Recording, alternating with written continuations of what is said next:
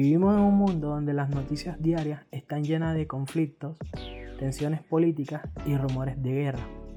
Es esencial recordar que la guerra no se limita al ámbito físico, sino que también existe una guerra espiritual en curso.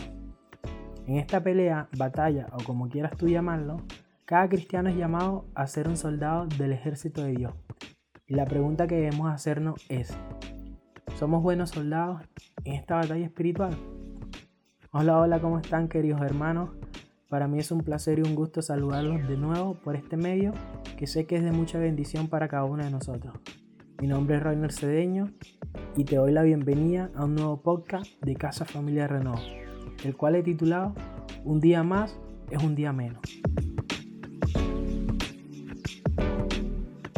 La Biblia nos dice en Efesios capítulo 6, versículo 12, pues no luchamos contra enemigos de carne y hueso, sino contra gobernadores malignos y autoridades del mundo invisible, contra fuerzas poderosas de este mundo tenebroso y contra espíritus malignos de los lugares celestiales.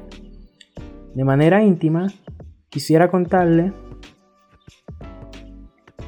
un poco de mi experiencia con respecto a lo que habla este pasaje. Personalmente, he vivido días de mucha incertidumbre y dudas espirituales, lo cual me ha llevado a estar en una posición no muy favorable con respecto a mi vivir diario y de cierta forma hacer que mi entorno caiga en el mismo círculo, el cual ha estado lleno de preocupaciones, estrés tanto mental como físico, ansiedad y un sinfín de cosas negativas que pueden llegar a tu vida cuando pasamos por situaciones tan complejas como esta.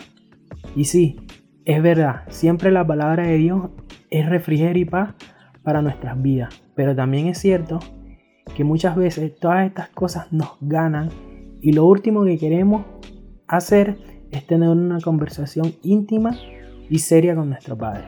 Y es ahí donde en mi, donde en mi vida entraron palabras muy sabias. Días atrás, estando en una conexión, escuchar, escuchar al pastor hablar en su predicación de tener una larga obediencia en la misma dirección, que podría venir siendo también tener la disciplina necesaria para vencer todas las dificultades las cuales nos podremos encontrar en nuestra vida del día a día. Con esto, no quiero decirte que al escuchar esto, todas mis inquietudes y dudas desaparecieron de un día para otro, pero sí fue de gran paz y tranquilidad esta frase en mi vida. La palabra nos dice en Mateo capítulo 11 versículo 28, Venid a mí todos los que están cansados y cargados, y yo los haré descansar. El ser obediente y temeroso de Dios, tarde o temprano nos traerá recompensas muy satisfactorias en nuestras vidas. Y lo mejor de todo es el tener una vida eterna con nuestro Abba Padre. Qué mejor es saber eso en momentos de angustia, preocupaciones y malas noticias.